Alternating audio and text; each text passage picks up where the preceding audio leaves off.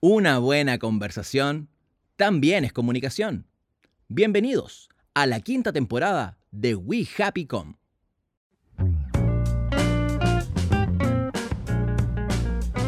Buenas tardes, días, madrugadas, amaneceres, atardeceres, noches también.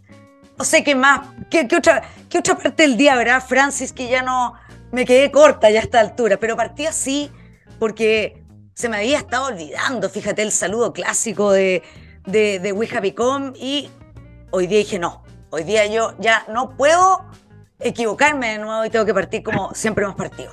Francis. Andrea, sí, un gusto. Pero además que tú, no sabemos, no sabemos mucho desde qué, desde qué sitios o lugares y horarios nos ven, nos escuchan Claro. tantas personas que en el fondo, la verdad que mira, va, todas son, todas, todas las, todas las micros sirven. ¿eh? Para Todas las micros a sirven en este caso. Claro, En este claro, caso, por eso. no. Oh, sí, porque no en, to- no en todos los casos todas las micros sirven, pues Pancho. No, no. no, no, claro. no, no en vayamos este sí, en esa en onda. este sí. En este sí. Oye, eh, viernes 21 de abril, pasa el tiempo, sigue pasando. Increíble que ya se nos va a acabar abril, oye, y, y, se- y así avanza el año, ¿ah? Como que uno dice, bueno, ayer era, no sé, pues 1 de enero y ya estamos en abril, en otoño acá, en el cono sur, pero, mm, pero eso en otros lugares ya están en onda primavera, están ahí ya poniéndose poleras más cortitas y disfrutando de un clima exquisito, por ejemplo, en la ciudad de Nueva York, pero también en Barcelona, Pancho. ¡Wow! Bueno, ¿Por, qué te, propósito por qué de- te digo Barcelona?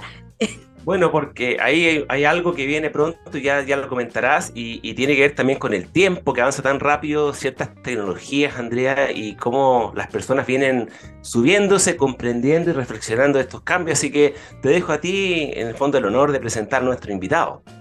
Así es, Francis, porque hoy día tenemos un temón, un temón del momento. Si el año pasado fue el metaverso, este año es la inteligencia artificial.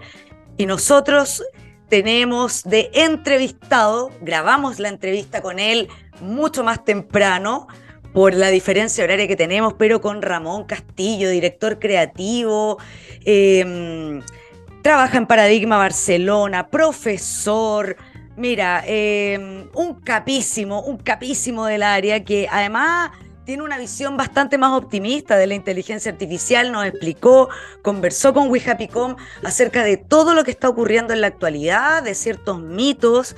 Eh, también nos bajó un poquitito la ansiedad respecto a pensar que la inteligencia eh, artificial y Skynet, así como en Terminator, va a dominar al mundo, aunque no lo sabemos, pero espero que no. Él es un capísimo Pancho que tuvo la, la buena onda de estar con nosotros eh, en este capítulo de We Happy Com, contándonos un poco de su mirada respecto de la inteligencia artificial, de mm, el uso también que se le está dando, sobre todo al área eh, de creación de contenidos, al área creativa. Eh, bueno, él es un experto en tecnología, es un creativo y es un entusiasta con la AI o la IA y todas sus posibilidades. Es- él trabaja básicamente en entornos digitales, así que tuvo la amabilidad de estar con nosotros. Y antes de, de dejar a, a lo- a nuestros amigos, de, a nuestros We Happy Lovers, em, con la entrevista que tuvimos con Ramón. En realidad, más que entrevista, digo conversa, porque fue una conversa. Una conversa. Una Claro. conversa optimista para hablar de comunicación con Ramón Castillo. Fíjate que yo, vamos a introducir un poquito el tema. Y ayer leía yo que la UNESCO hizo un comunicado el día 30 de marzo de este año, donde apunta básicamente al tema de la inteligencia artificial. Y esto está en el sitio web de unesco.org, por si acaso.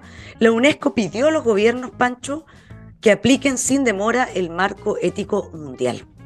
Fíjate, esa onda. Es que, es que viene a ser eh, en fondo una tecnología que tiene sus complejidades y si no se regula como muchas otras, eh, puede caer en manos de personas con escrúpulos muy bajos o cero escrúpulos y, y para fines a veces no tan loables. Entonces, si bien es cierto, se abre un espacio de oportunidad enorme en muchas disciplinas y actividades, salud, medicina y tal.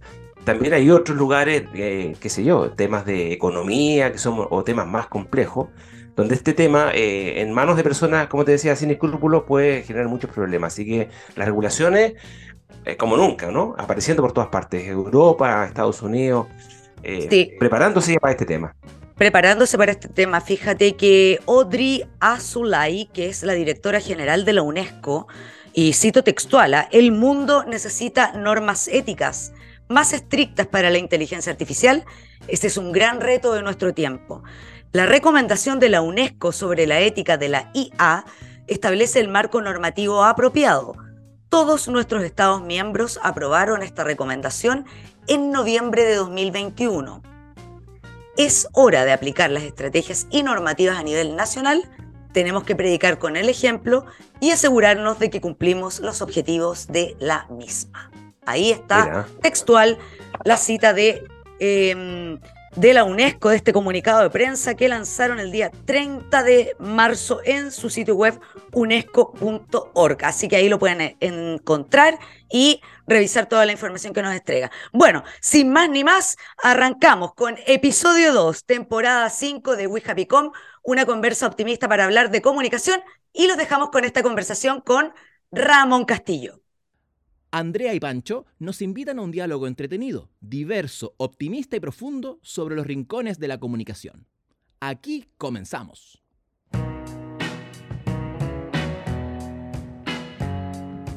Bueno, vamos a partir entonces con la entrevista, eh, con esta conversa acerca de, uy, el tema del momento. Por eso hablábamos con Francisco, que decíamos el año pasado parece que fue el metaverso y este año es la inteligencia artificial.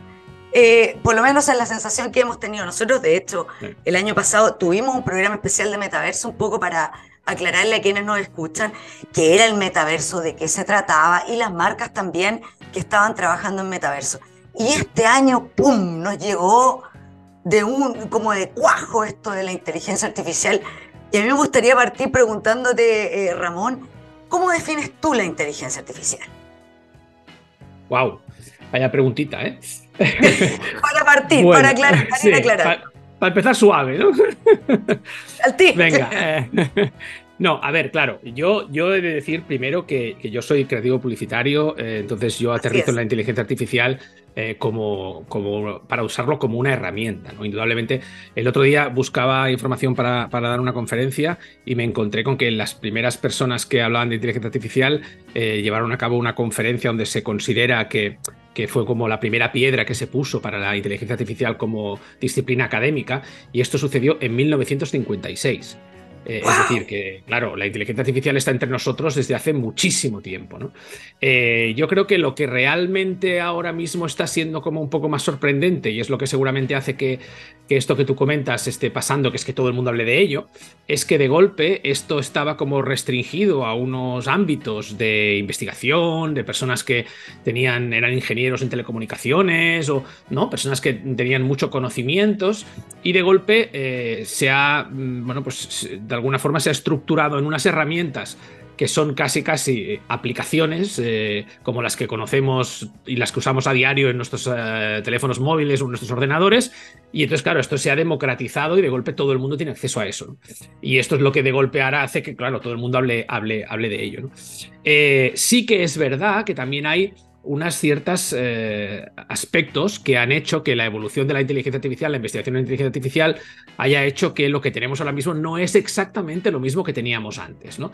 Porque han aparecido lo que se denominan las inteligencias artificiales generativas, que son eh, pues el hecho de que el algoritmo no se limita a buscar información en una base de datos y a ordenarla y a servirte una respuesta ante una pregunta, sino que es capaz de, teniendo en cuenta toda la información que hay en esa base de datos, tomar sus propias decisiones y estructurar soluciones, eh, vamos a decir así, mm, creadas por la inteligencia artificial. Y eso es otro de los elementos. Claro, correcto, claro, ¿no? Entonces, esos todos los elementos que, claro, introduce eh, una variable espectacular, ¿no? Tú hasta ahora le preguntabas a Siri cuál era el restaurante más barato de, tu barrio y ella cogía los 20 restaurantes, miraba los precios y te decía, el más barato es este. Estaba ordenando una información que tenía, ¿no? Ahora de golpe, eh, claro, tú le puedes pedir a Siri que te eh, confeccione, bueno, a Siri no, pero bueno, en el futuro seguro que sí, a cualquier inteligencia artificial le puedes pedir que te confeccione un menú para todos los días de la semana.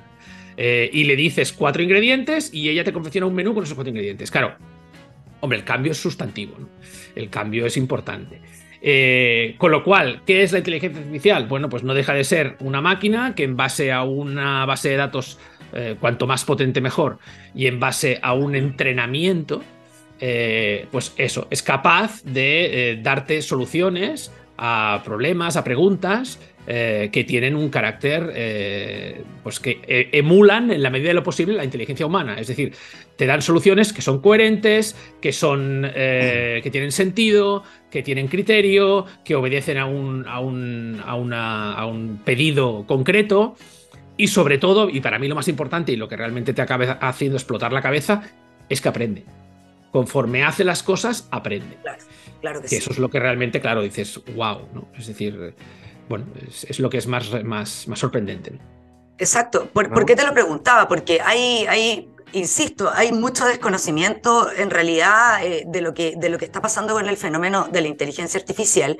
Hay mucho miedo, hay mucho temor. Hemos visto noticias donde Elon Musk Em, el socio de Steve Jobs, ¿cierto? Eh, Steve Wozniak, también hacen un llamado a parar un poco esto de, de, la, del trabajo que se está haciendo en inteligencia artificial y probablemente a algunos les debe ocurrir, y a mí por lo menos me ocurre, recordarme mucho del cine eh, con este fenómeno de la inteligencia artificial, de películas como Yo Robot, y como por supuesto que Terminator desde el año 84 en adelante con Skynet que se toma el poder un poco y las máquinas gobiernan el mundo. Por eso te, te lo preguntaba porque hay, hay una sensación de temor eh, por lo que estamos viendo en las noticias, en la prensa. Entonces, ¿dónde va a llegar esto? Por eso es, eh, creo que es un tremendo tema el que estamos tratando hoy día contigo. Pancho. Es un tremendo, es un tremendo tema, tienes toda la razón. O sea, no nos lo acabamos. ¿eh? Necesitamos cinco programas. Perdona, Fernando, Didi. No, Francisco, Francisco. ¿Por qué te digo Fernando yo? Francisco, disculpa. Bueno, un hermano por ahí Te bauticé, te bauticé. Francisco, disculpa, perdona, disculpa. Oye, Ramón, mira, un amigo mío que es director de arte trabajaba para una agencia mexicana, esto pasó hace unos 10 días atrás, desde acá, desde Chile, eh, haciendo retoque en Photoshop, mucho retoque, qué sé yo, esas cosas bien complejas, y un día le llega un mail eh, con su renuncia, obligado. Y el mail decía que, que mucho gusto haber eh, trabajado juntos, pero que el trabajo ahora lo, lo voy a desarrollar una inteligencia artificial. Entonces, este amigo mío Gonzalo dice, wow, eh, algo de lo que hablábamos me está llegando muy cerca y me afectó laboralmente así muy rápido. Entonces, tú dices, es una inteligencia que aprende, ¿cierto? Hay una pedagogía detrás que la máquina está haciendo o le estamos haciendo. Eh, ¿será, ¿Será posible que esta máquina y este sistema nos haga tan buenas preguntas también? No solo nos entregue eh, ensayos, sino que nos haga preguntas que nos ayuden, por ejemplo, Ramón, en procesos de conceptualización? Estás en We Happy una conversa optimista para hablar de comunicación. Bueno, la verdad, sinceramente, yo lo primero que os diría es no lo sé. Es decir, porque, primero, porque eh, esto va tan rápido que realmente ahora mismo aventurarte a decir lo que puede llegar a ser eh, indudablemente en la actualidad. es, claro. claro. en la actualidad esto tiene una dimensión que ya, eh, como decía al principio, y esta expresión me la veréis muchas veces, te explota la cabeza cada vez que ves cosas que pasan. Eh, además, la velocidad es descomunal, es decir, yo empecé a trabajar con inteligencia artificial aplicada a lo mío, que es, que es las ideas y la creatividad y tal, en, en, más o menos en verano del año pasado, del año 22. Eh, en noviembre del 22 sale la última versión, la versión 4, perdón, la última no, la penúltima versión de Midjourney, que es la herramienta que yo utilizo habitualmente. Sale en noviembre de 2022. Eh, como sabéis, hace un mes y medio aproximadamente salió la versión número 5 de, de Midjourney, eh, más o menos a, principios de marzo. Y, realmente la diferencia entre noviembre de 22 y marzo de 23 es abismal. Entonces, claro, si la velocidad de crucero es esta, eh, lo que tú estás comentando mm, lo tenemos en la, vuelta a la esquina, eh, realmente. A ver, a mí me gustaría ordenar un poco las cosas porque, porque si no nos vamos a mezclar. Contesto, si te parece, eh, primero a, tu compañera. Tú me preguntabas sobre el tema del miedo, ¿no? del respeto que esto genera y de, y de esa, esa, carta abierta que han hecho casi mil expertos. ¿no? Yo todo lo que estoy leyendo, todo lo que estoy escuchando, no me pierdo, intento no perderme, vaya, mm, lo que está pasando alrededor de este mundo, ¿no? Y hago un seguimiento bastante importante a través de las redes, a través de conferencias, a través de... En fin, todos los expertos que saben de esto y que llevan años investigando inteligencia artificial, todos dicen lo mismo y coinciden todos en que la regulación es imprescindible. Eh, es decir, esto no podemos dejarlo eh, autónomo y que de golpe la máquina haga lo que quiera y empiece a generar cosas sin ningún control y sin ningún tal. Hoy leía un artículo que hablaba eh, sobre eh, qué posibilidades los expertos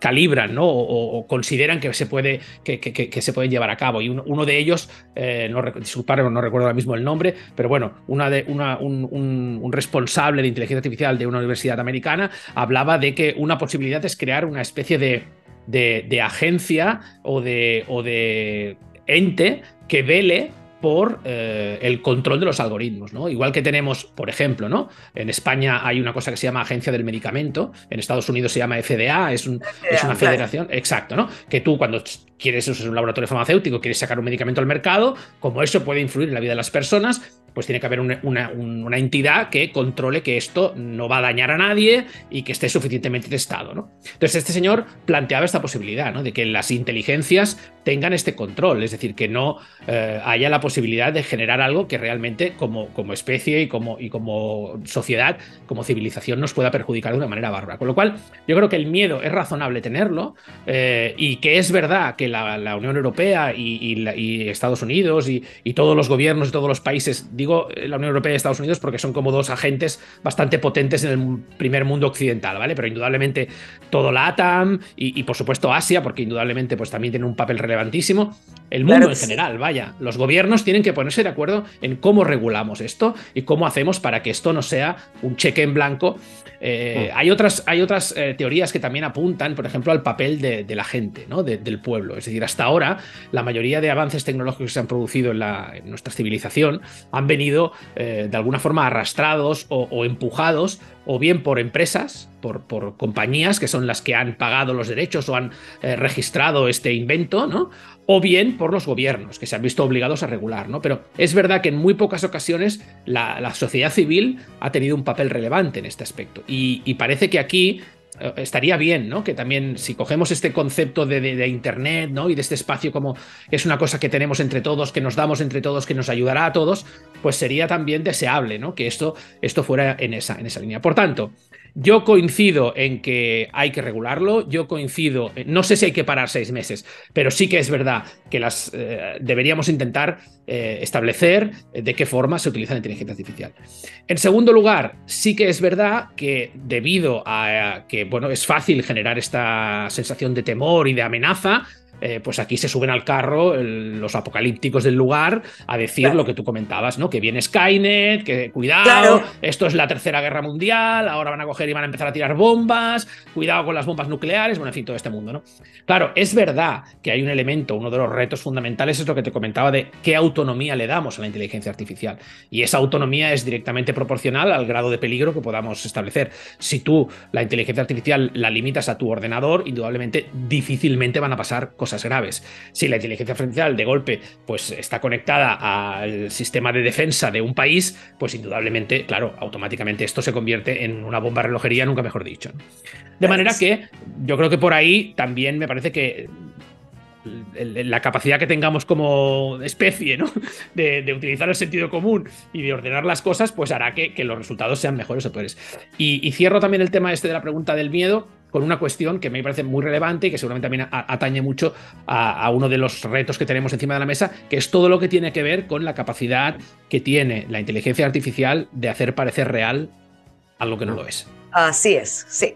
sí. Entonces, eh, eh. la desinformación, el deepfake, el, el lanzar de golpe ahí cosas que parecen reales porque están tan bien hechas que parecen que son verdad, imágenes donde aparece gente que no ha hecho eso y que lo está haciendo y que tú te lo crees, ahora estamos en el mundo de la imagen, pero dentro de nada tendremos vídeos completos donde me, veráis, me veréis a mí montando en un eh, dromedario sin que yo haya estado en mi vida al lado de un dromedario.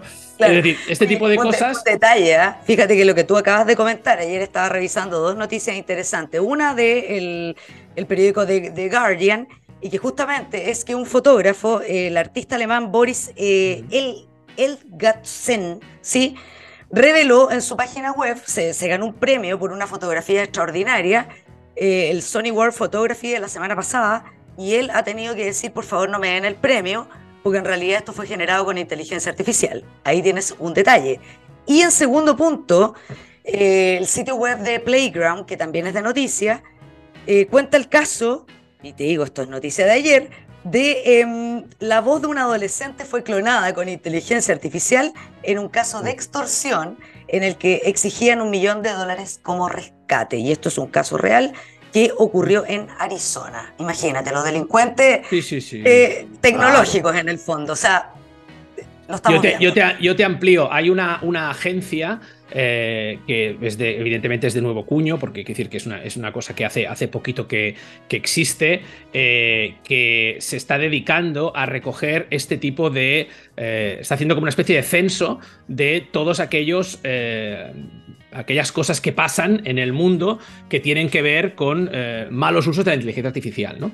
Eh, son unas siglas en inglés muy largas, ahora no recuerdo, si, si estáis interesados os lo paso mm, después de la entrevista, pero es muy interesante porque aparte de tener tropecientas mil eh, incidencias de Tesla, de conducciones del coche este autónomo que se va pegando, va atropellando gente, pues recoge todo este tipo de cosas. Por ejemplo, como tú bien explicas, hay un caso de un profesor de universidad que es acusado eh, injustificadamente de haber eh, eh, acosado a una alumna.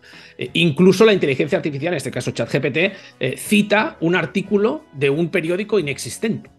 Y este señor ha tenido que denunciar a las autoridades esto porque, porque es una, una alucinación que como sabéis es este concepto que, que se acuña de, las inteligencias artificiales que se inventan cosas. ¿no? Esto del, el, caso que citabas del, fotógrafo alemán es espectacular, porque además este hombre lo ha hecho expresamente, es decir, lo ha hecho para que el certamen, uno de los certámenes más prestigiosos de, fotografía del mundo, que, está patrocinado por Sony, que regalan una cámara, un premio metálico en, en 5.000 y pico de dólares, el hombre fue a la entrega de premios. A él inicialmente, como no sabían nada, lo pusieron en todas partes. Luego, evidentemente, quitaron la foto de todos lados. Él fue a la entrega de premios, subió al escenario interrumpiendo la gala de entrega de premios para decir que él lo había hecho para que tomaran conciencia el mundo de la fotografía de que la inteligencia artificial está aquí y que si no le dan un espacio, llegará un momento en que ese espacio se lo va a tomar por su cuenta. Entonces, él defiende, él es fotógrafo, lleva 35 años haciendo fotos, o sea, no es un loco de la inteligencia artificial, es un fotógrafo. Y él defiende esta, reflexión, decir, señores, igual que cuando eh, apareció la fotografía, la gente que pintaba ¿no? Decía que la, recordáis, ¿no? Que decían que la, cámara de fotos te robaba el alma, ¿no? Y, aquellas cosas, ¿no? es decir, que, bueno, pues ahora para un paso lo mismo. Es, un miedo normal, es, es, un, es, un, temor a que te quiten tu pan de cada día, es lógico y es, normal. Y evidentemente sí que es verdad que podemos abrir un debate sobre qué tanto hay de creatividad en una foto hecha con inteligencia artificial y qué tanto no la hay. Por ejemplo, este señor defiende que hay mucho, que no se trata simplemente de hacer un prompt y darle a la, máquina una frase y que te haga una cosa, sino que para conseguir resultados óptimos. Él explica, por ejemplo, el proceso que llevó a cabo para hacer la fotografía que le ha hecho ganar ese premio. Y es un, proceso de días de trabajo, es decir, no es un poner un prompt y ya está, y apretar un botoncito y se acabó. Que hay, de los hay inteligencia humana detrás. Hay inteligencia humana Claro, y, es, uno de los mitos que a mí me gustaría desmontar, ¿no? Que es que mm, utilizar inteligencia artificial para crear piezas eh, no es eh, rápido. Es verdad que tú le pones un prompt y te da una, solución en 30 segundos, pero esa solución no es eh, lo que estás buscando seguro en el primer intento. Seguro que no lo es. Con lo cual, eh, tú conseguir resultados importantes y resultados buenos es un proceso de trabajo. No te va a llevar 25 días, no, pero no te va a llevar 30 segundos tampoco. ¿De acuerdo? Y indudablemente vas a hacer los procesos de una manera más rápida que si los hicieras con un modelo, con una cámara de fotos, en un plató. Indudablemente, claro que sí. Pero tampoco son 20 segundos. ¿eh? Es decir, que, bueno, en fin, yo creo que el temor es totalmente justificado. Y eh, contestando lo que me preguntabas tú, Fernando, si nos va a quitar el trabajo a nosotros, si nos va a sustituir, a mí me parece que ahora mismo, a la, altura en la que estamos, creo que todavía no. Y si lo hace, lo va a hacer en procesos automáticos, ¿vale? Es decir, si tú lo que quieres es eh, utilizar Photoshop para quitarle el fondo a unas fotografías de producto que has hecho y tienes 200 productos fotografiados y lo que haces es quitarle el fondo, para eso sí que evidentemente la inteligencia artificial te va a quitar el trabajo los directores de arte que se dediquen a quitar fondos de fotos, a hacer pequeños retoques, a ponerle una sombra a un producto, eso seguro que sí, que lo va a sustituir la inteligencia artificial. Ahora bien, eh, y ahora hablo desde la perspectiva, porque yo aquí diferenciaría un poquito entre la inteligencia artificial aplicada a determinados territorios, eh, como puede ser, por ejemplo, el texto, y a eh, territorios como puede ser la imagen. Por ejemplo, tú en ChatGPT le estás pidiendo a la inteligencia artificial que eh, te proponga cosas que sustituyen tu pensamiento. ¿Me mm. explico? Oye, hazme una propuesta para un texto, para un, eh, para un post en internet. O hazme una propuesta de cinco mm, puntos de dolor que le puedo poner al cliente para su consumidor. sí, en cambio, con las imágenes no es así. Con las imágenes tú le has de decir, le has de dictar lo que quieres que pinte. Sí que es verdad que la máquina luego puede poner de su cosecha y puede mejorar el, tu briefing inicial. Pero indudablemente hay una eh, correlación mucho más directa entre que tú antes de ponerte a utilizar la inteligencia artificial has de haber pensado qué es lo que oh. quieres obtener. Cosa que en el chat GPT no es tanto así la, pregunta viene ahí en el fondo, porque siempre el, profesional está al medio, ¿no? Hay un cliente, hay una tecnología, Photoshop, Illustrator, PageMaker, lo que fue en su momento, y estaba quien, quien decidía, ¿o no? Quien le parecía que le estaba quedando como a uno, como uno como creativo le, le entregaba el programa. Pero ¿qué tal si este desarrollo va a que el programa, como dices tú, te entregue varias alternativas y, y te vaya sumando de alguna manera según te, te conoce? En el fondo hay un backup que va a aprender de ti, tal vez en términos de estilos, tratamientos, etcétera, te lee y te entrega dos o tres alternativas tal como tú las estabas pensando y una cuarta como, mira, esta es la disruptiva que tú no tenías, pero ahora, al final, tú igual decides. O sea, igual tú eres quien decide. Indudablemente, indudablemente. y luego, por otra parte, Francisco, yo creo que todas las eh, personas que lo utilizan, yo lo utilizo bastante ChatGPT para crear prompts para Midjourney. O sea, no lo utilizo tanto como un sustitutivo a nivel creativo, eh, que también lo utilizo y lo he probado. A mí lo que me pasa con ChatGPT es que, primero, me parece que las soluciones son muy previsibles porque bebe de fuentes de una base de datos. Eh, es decir, si tú coges y le metes todos los anuncios publicitarios de la historia de la humanidad a ChatGPT, eh, convendremos que las cosas más brillantes son el tanto por ciento menor de los anuncios que se hacen hoy en día en la humanidad. Por lo cual te va a sacar el 90% de propuestas de claims o de slogans o de ideas van a ser, permitirme la expresión, mediocres van a ser convencionales. ¿Por qué? Porque es que el 90% de la publicidad que vemos en cualquier bloque publicitario de cualquier televisión del mundo es así.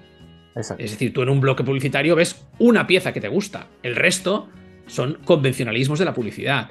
Entonces, claro, esa es eh, correcto. Entonces, esa es la base de datos de donde bebe la, la inteligencia artificial. Con lo cual, a mí no me da resultados que me sorprendan. Lo que sí que es verdad que te ayuda a, de golpe, a tener pues una visión de conjunto de muchas posibilidades y entonces es donde entra tu creatividad de poder mezclar cosas, hilos que la máquina te abre, que tú no habías contemplado la posibilidad de, abrir ese hilo y entonces ahí es donde se produce la magia.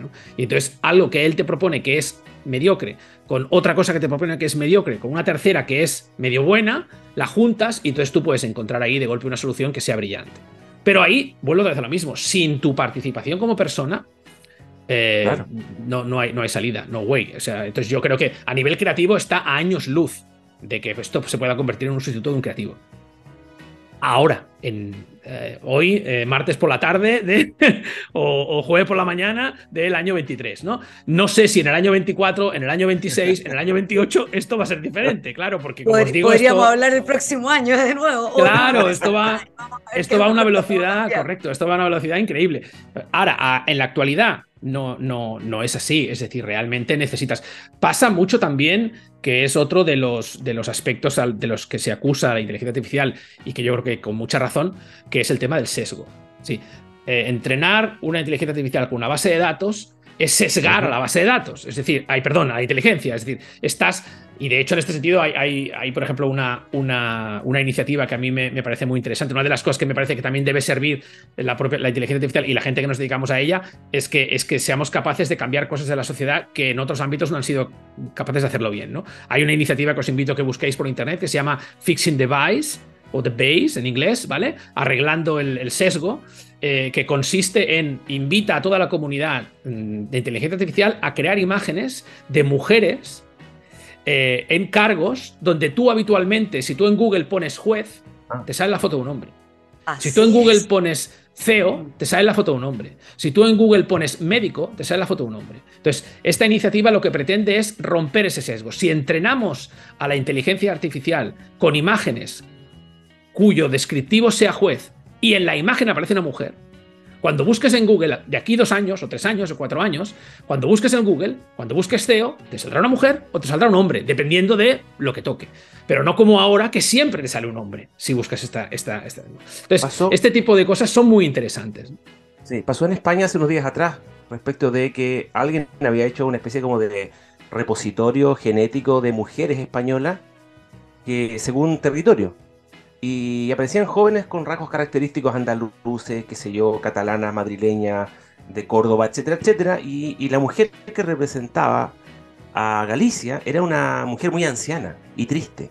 Y hubo toda una polvareda porque en el fondo, ¿por qué la inteligencia artificial había arrojado el resultado de una mujer muy anciana y triste para la mujer gallega? Eh, o sea, hay iniciativas, como dices tú, de este tema, Ramón, que, claro. que están hay como una contraofensiva en el fondo, desde la perspectiva de género u otra, ¿no? Se abre aquí una oportunidad para que esto te haga una, una mezcla y te entregue resultados para modificar paradigmas, qué sé yo. Totalmente, yo creo que es una oportunidad y es una oportunidad para arreglar cosas que hemos hecho muy mal como sociedad. Es decir, yo creo que es una oportunidad para, por ejemplo, esto que tú estás comentando no deja de ser eh, y que es perfectamente aplicable a, pues a cualquier país del mundo, a, esos estereotipos que establecen que las personas que viven en una determinada zona, región o localidad, pues son más eh, bajitos o más altos o más feos o más avaros o más simpáticos o más lo que sea, ¿no? Entonces, de golpe, pues sí que es verdad que eh, Claro, yo no sé exactamente de, dónde se nutre la base de datos para, hacer esto, pero indudablemente sí que es verdad que Galicia es una de las eh, regiones españolas más envejecidas. ¿no? Entonces, probablemente la inteligencia artificial coge ese sesgo y cuando busca imágenes de mujeres gallegas, pues encuentra solamente mujeres eh, de más de 60 o, de más de 50 años y entonces pues te, te, dibuja una mujer así. No sé hasta qué punto ese ejercicio es un ejercicio muy, eh, vamos a decir así, objetivo. ¿Vale? Eh, entonces, no lo sé. No sé si la persona que lo ha hecho también ha tirado de tópicos y ha cogido y ha dicho, ah, mujer americana, rubia, ojos azules y, ¿no? Eh, mujer latinoamericana, bajita, morena. Mm, eh, no, esto es una estupidez. O sea, no vamos así por el mundo. Pero yo creo que han jugado un poco a eso. a mí ese pues ejercicio. Pero bueno, es igual. no tomemos como, como ejemplo este ejercicio, pero en cualquier caso, tienes razón en que, claro, la base de datos de todo lo que tenemos en el mundo, eh, si es heteropatriarcal, claro sí. Pues claro, pues esto, esto se ve reflejado, ¿no? Tú, es verdad, tú en, en, en Midjourney, yo no sé si en Stable Diffusion o en, o en Dalí pasa algo parecido, pero tú en, en, Midjourney, eh, si le pones eh, mujer, no sé qué, te pone una mujer guapa. claro. No te pone una mujer ya no digo fea, pero normal y corriente, es decir, que no sea especialmente bella, ¿no? Claro, eh, claro, claro. ¿Por qué te pone una mujer guapa? Bueno, porque eso es un sesgo, ¿no? Porque el 99% de las fotos de mujeres que hay en internet, nadie se hace fotografía fatal, todo el mundo se fotografía guapo, ¿no? Eh, no sé si pasaría lo mismo con los hombres, ¿no? A lo mejor también. Pero bueno, insisto, creo que esto al final no hace más que replicar los errores que como sociedad hemos cometido en algunos ámbitos. Perfecto. Eh, en honor al tiempo que nos ha otorgado, bueno, yo creo que esto, insisto, ¿ah? da, quizás para una segunda patita del programa, porque esto está entretenido y está avanzando tan rápido, Ramón, que creo que nos vamos a tener que volver a, juntar a, conversar, porque te apuesto que de aquí a unos meses más vamos a tener otra historia más vinculada, eso te lo aseguro. El tema, Andrea, el tema, Andrea, es si la próxima conversación con Ramón será Ramón, o él Espero que sea Ramón. O será un avatar, será un avatar mío, ¿no? Será un avatar tuyo a lo mejor, Ramón. yo espero que no, ¿eh? Yo espero que no. ¿eh? Yo, también espero que no. yo soy muy fan del mundo de inteligencia artificial, pero, pero también soy muy fan del ser humano, ¿eh? por, favor, por, favor, por favor, hay esperanza. Eh, te quiero agradecer por tu tiempo, por haber estado conversando hoy día con nosotros, Ramón, acerca de este tema que, insisto, genera miedos, genera ansiedad y tantas otras eh, sensaciones muy humanas. Y, de verdad que creo que vamos a tener que tener una segunda parte de esta conversación prontamente para ver cómo sigue avanzando y a ver si podemos abordar otro tema vinculado a la inteligencia artificial. Yo os agradezco a vosotros por invitarme, ha sido un placer. Eh, cuando queráis, volvemos a quedar. Discúlpame, Francisco, por haberte cambiado el nombre. No importa, mira, de ahora en adelante se llama Francisco Fernando. No, me gustó Fernando, así me quedo ahí. Eh, terrible, terrible, terrible. Francisco Fernando como el archiduque. Claro, claro. Venga, muy amable, muchas gracias. muchas, muchas gracias a ti, Ramón, y buena tarde para ti y nos despedimos. Gracias. ¿Qué te pareció la conversa, Francis? ¿Qué, ¿Qué conclusiones sacas tú de la conversa que tuvimos con Ramón? Wow, mira, eh, interesante todo lo que nos comentó, eh, las aristas, los vértices de este tema eh, y, cómo también uno aprecia que, está generando preocupación e interés, estudio, análisis. No es menor, no es un tema, no es simplemente un software que uno usa y quedó ahí, sino que esto aprende, aprende en sí mismo, hasta dónde va a aprender, qué sé yo, de sí mismo. Es un asunto como decíamos al inicio del programa, Andrea, que, probablemente van a existir muchas regulaciones, que hay que saber moverse. Me imagino que habrá, habrá en el fondo tecnologías también que te adviertan que estás, por ejemplo, viendo una película con este tipo de inteligencia o que esta foto está basada en inteligencia, como una especie como de etiqueta o una primera señal, ¿o no? Porque, porque tiende uno a confundirse o eh, con el tema de la voz, ¿no? Que, comentaba Ramón, claro, la voz de una niña. sí, la voz de, eh, claro, una noticia de Playground, fíjate, con que, le, le, hicieron la voz a una niña para em, cobrar su, captura, en el fondo. Claro. Eh, y, ahí yo me acordé de la película Terminator, ¿ah? me acuerdo de Terminator 2, eh, todavía me acuerdo porque fue bien traumático eh, para la época de la década de los 90, y me acuerdo que ahí el malo, el malo, el, robot que se derretía y todo el cuento, imita la voz perfecta de, em, de John Connor chico y, de, la, de los papás adoptivos, en fin. Entonces, ahora que esto tú lo veas en noticias, lógicamente uno tiende a pensar eh, en, un, en, un, futuro un poco bastante más negativo, pero, pero tengo la sensación, y yo creo que a ti también te pasó, que el enfoque de Ramón es bastante más optimista, Pancho, ¿sí o no? Francisco Fernando, o Fernando, como te dijo. ahora te voy a llamar Fernando. ¿ah? Tengo crisis de identidad ahora, pero, pero no, eh, yo creo que sí, sí, yo creo que va, a haber eh, muchas cosas, si son muy positivas. al final, como decía Ramón, también el criterio, la decisión final, la tienes tú como creativo, como persona, tu juicio, tu capacidad de análisis, de reflexión crítica. O sea, hay ciertas competencias que vamos a tener que fortalecer probablemente más, pero, pero hay mucho espacio de oportunidad, como en todas transformaciones, cuando surgió la imprenta o la industria, la maquinaria, siempre la televisión, la radio, Imagínate cuando surge la fotografía y reemplaza a los, a los pintores de tela, que transformaciones humanas, a lo mejor no la estamos percibiendo ahora, pero en 100 años más uno dirá que hubo hitos ¿no? en el siglo XXI que modificaron lo laboral, lo educacional, las relaciones humanas, eh, en, cierto, en, cierto, en cierto grado, mayor o menor, pero bueno, así está hecha la historia del hombre. Sí, mira, yo eh, siempre en, un libro que me gusta harto, que se llama Teorías de la Comunicación de Masas y de Melvin de Flair, eh, fíjate que ahí se habla de las eras de la comunicación, ¿ah? ahí se mencionan cinco eras, la última es la de los medios de comunicación de masa.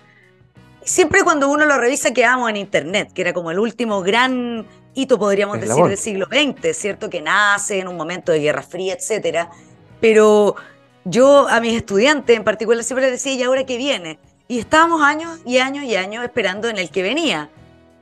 Y este año en particular, revisando esos contenidos y esas eras de la comunicación, fíjate que, bueno, la sexta generación, la sexta era en realidad, debería ser ya la era de la IA, de la inteligencia artificial, y quizá ¿qué otra cosa más? Pues Pancho, si de repente uno, insisto, el mundo del cine, el mundo de, la literatura, nos ha pintado un futuro y, creo que ya estamos en ese futuro. Ya el futuro llegó. tal vez hay que ir más al cine, porque el cine parece que se adelanta. Yo creo que sí, parece que el cine se adelanta.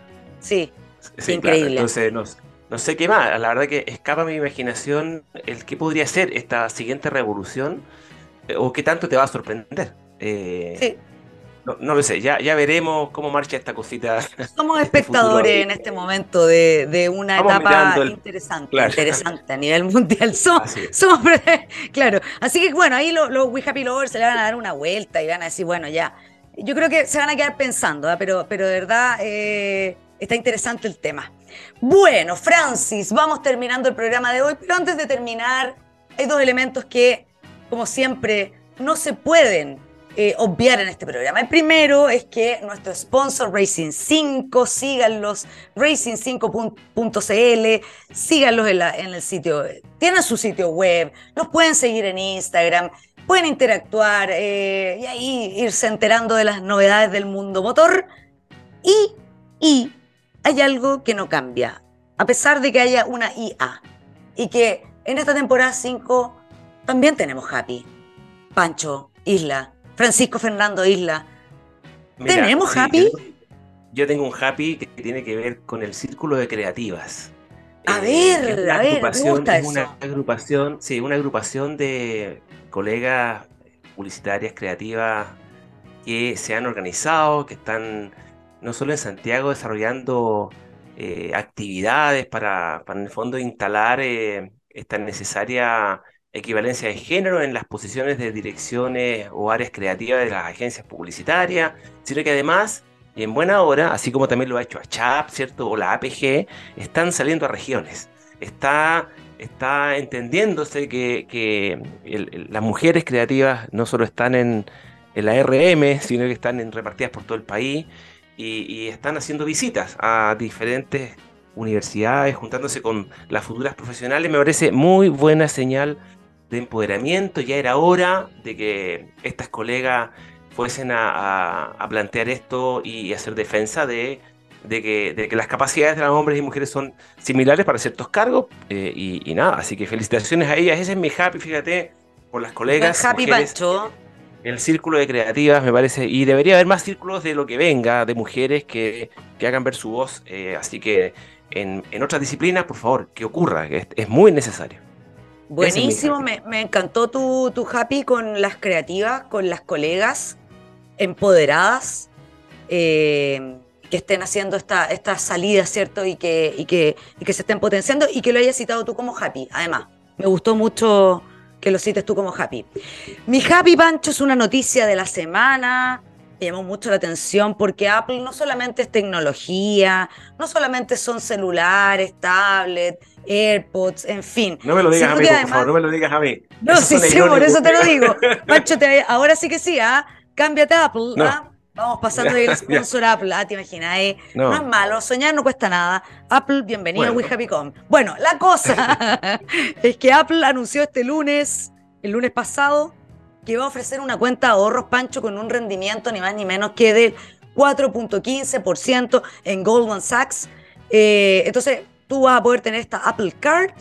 Los clientes, además de Apple Card, que por cierto tienen que tener un teléfono Apple porque si no, no pueden ser clientes eh, van a poder disponer tanto del 3% de devolución en efectivo que reciben por utilizar la tarjeta en ciertas compras como de otros ahorros que deseen depositar. Este es un nuevo producto que va a ofrecer una experiencia más integral de servicios financieros bajo el amparo de Apple a los clientes, quienes deberán utilizar hardware de la compañía para recibir los beneficios. Em, y eh, no sé si está en Chile aún, esta es una noticia que lanzó ayer CNN en español, yo espero que sí. Y se siguen ampliando las posibilidades de Apple. Pancho Isla, creo que llegó el momento de tomar decisiones. Y eso nomás te digo. Debo abandonar eh, el Oriente y trasladarme a otros países Exactamente. bueno, pero oye, eh, tu happy es ¿eh? muy, muy buen happy porque fíjate cómo ahora las categorías y los negocios comienzan a cruzarse. Finalmente eh, Apple, que es tecnología, empieza a estar en el negocio financiero, está en desarrollo de contenidos, está en, está en música, o sea, tú ves que en todo. Son pulpos, en el fondo empiezan a reunir muchas industrias y por lo tanto, para las industrias tradicionales aparecen nuevos competidores inesperados. ¿ah? Imagínate para los bancos entender ahora que compiten con Apple. Eh, es como cambios de paradigma repotente y, te hace. Y con, el nivel de marca que es Apple, su reputación, Además, olvídate, como que, qué, susto, claro, competir con Apple. Sí, sí. está bueno, ¿eh? es una empresa creíble además, entonces con ciertos beneficios como que hablábamos de un porcentaje que no era menor. Bueno, jóvenes, aún nos despedimos este episodio 2 de la temporada 5, donde todos los astros, al parecer, hoy día se unieron. Y nada más pues, volvemos pronto